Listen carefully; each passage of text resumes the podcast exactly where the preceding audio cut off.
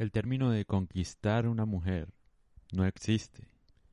Una mujer no se conquista, se conquistan territorios, eso es muy cierto.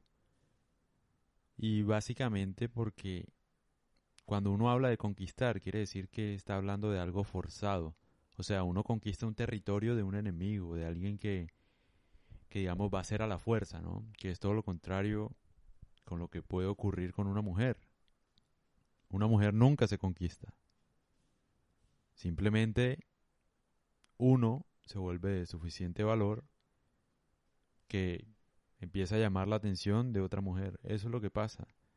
Y eso es lo que produce, digamos, la naturaleza de las cosas. O sea, cuando uno trata de conquistar fingiendo ser alguien que uno no es, aprendiéndose unos tips y unas bobadas ahí pendejadas de cómo conquistar a alguien, uno nunca va a llegar, digamos, a tener algo por mucho tiempo con alguien.